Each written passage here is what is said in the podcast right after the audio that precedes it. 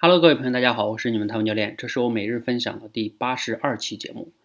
我们每个人啊，都会有各种各样的情绪，比如说愤怒啊、烦躁啊、无聊啊、焦虑啊，等等等等等等。每个人呢，可能不同的时间段都会有各种情绪来找你。那你自己平时是怎么样处理这些情绪的呢？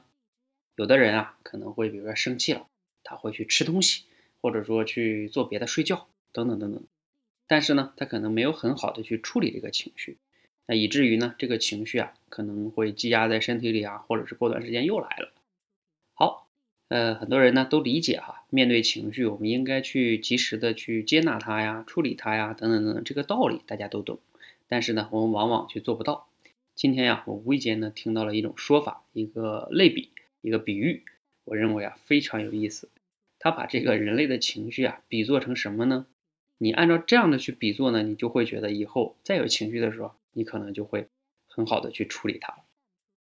好，卖个关子哈，你想想，你把人类的情绪比作成什么会很有意思呢？大家可以先思考两三秒钟哈。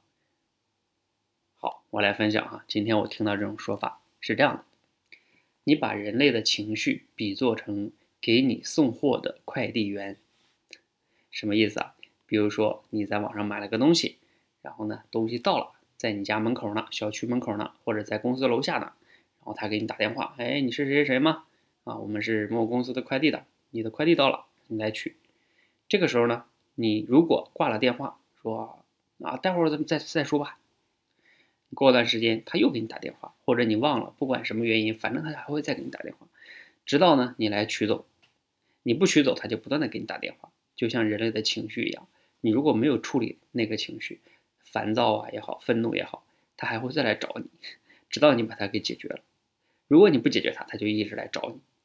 所以啊，这个这个举例子，我觉得特别的巧妙哈，就让我们去把情绪想象成给我们送货的快递员，我们呢就会理解这个事儿啊，你反正是得处理的，早把它取上来，早安心，要不然电话一个接一个的，你也烦，人家也烦。